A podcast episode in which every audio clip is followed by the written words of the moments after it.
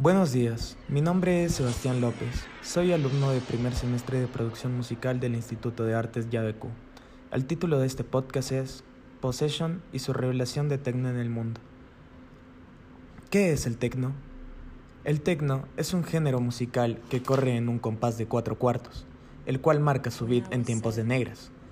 Estas vienen marcadas por un bombo frecuentemente llamado quick, esto sumado a instrumentos electrónicos melódicos como sintetizadores, samples, etc.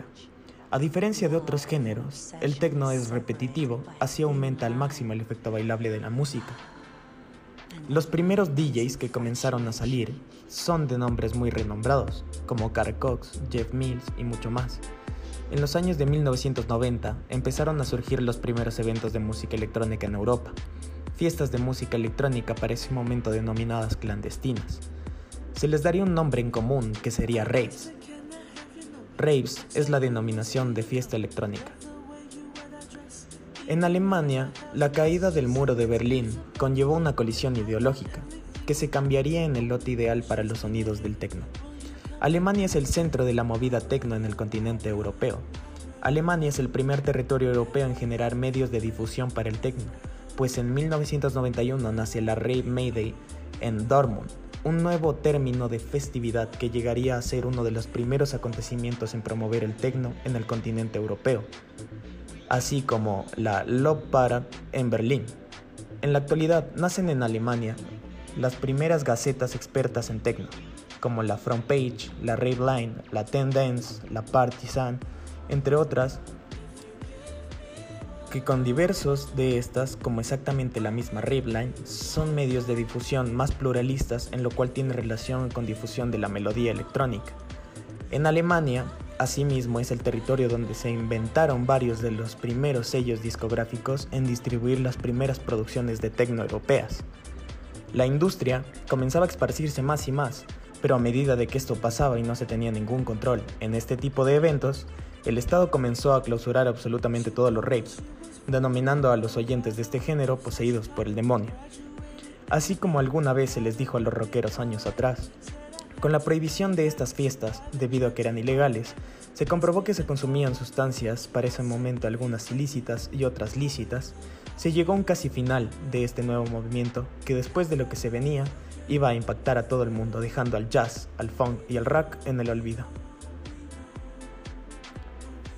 Possession Techno, formado en París y con más de 5 años de trayectoria en la escena techno, a su espalda lo convierten a día de hoy en uno de los más reconocidos festivales del mundo, donde la libertad de expresión, el respeto, el techno extremo, la diversidad social y el baile son sus estándares. Possession es conocido como un colectivo que está en su pleno auge. Como ya lo dijimos, Possession nace hace 5 años, movimiento que a día de hoy se ha convertido en un referente de la cultura del techno underground, promoviendo la libertad, el respeto, la diversidad social y bailar con mucha fuerza para todos sus eventos, sobre todo esto. La fiesta que ha gestionado Possession Techno han sido increíblemente geniales y épicas, pues así lo ha denominado su audiencia. Hoy en día es uno de los festivales y movimientos más reconocidos a nivel mundial. Sus creadoras, Matilda, Anna Clary, Francois y Naila Gilget decidieron crear Possession con la idea de ofrecer un espacio seguro para el público de cualquier género, ámbito, cultura, religión u orientación sexual.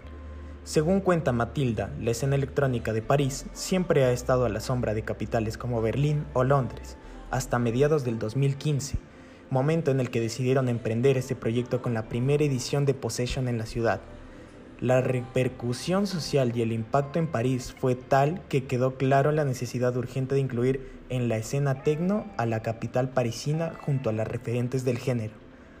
Tras el éxito innegable de Possession Techno, el colectivo así ha ido creciendo y superándose cada vez más, multitudinarias y con lineups mejores, potenciando el talento femenino como Elena, Hauf, Aneta, BTS, SPF DJ, Paula Temple, Amelie Lenz, entre otras, junto a otros grandes como Héctor Oax, Cobosil, Jadón, Nico Moreno, Trim, etc. Otros retos recientemente sumados al interesantísimo proyecto de Possession con su propio sello discográfico y la agencia Booking Sus creadoras explican que tras el parón por la COVID-19 pudieron dedicar tiempo en trabajar en proyectos que en circunstancias normales, por la alta demanda de eventos, les hubiera sido del todo imposible. Possession y la innovación de su EP en el mundo fue tal que como ya se habló, Possession Techno, aparte de convertirse en un colectivo de gran índole en la escena, creó su propio sello discográfico llamado Possession Records, el cual metió a artistas de mucho peso en este género, nuevos artistas que a día de hoy son bastante renombrados por la genialidad que han tenido y la innovación de crear la música electrónica. Matilda explicó que la idea principal era hacer poder llegar a crear una compilación de cinco años en octubre. Finalmente la idea maduró y por fin pudimos crear el sello naciendo Possession Records. Estas fueron las palabras de Matilda. El resultado de esa idea es un EP para cada dos semanas a partir de septiembre y una recopilación de 20 temas a partir de noviembre con lo mejor del panorama del tecno actual. Esto lo estamos hablando del año 2020. Em, en este EP aparecieron varios artistas importantes como de nombres I Hate Models, Aneta, Nina Gravitz, BTSS, Nico, entre otros muchos más. El primer EP de Possession Records se llama Possession EP Number One.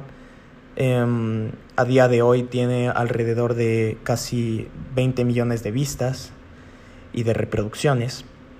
Y Possession se ha convertido en uno de los festivales más aclamados del género en todo el mundo. Muchas gracias por su comprensión, su atención y su tiempo.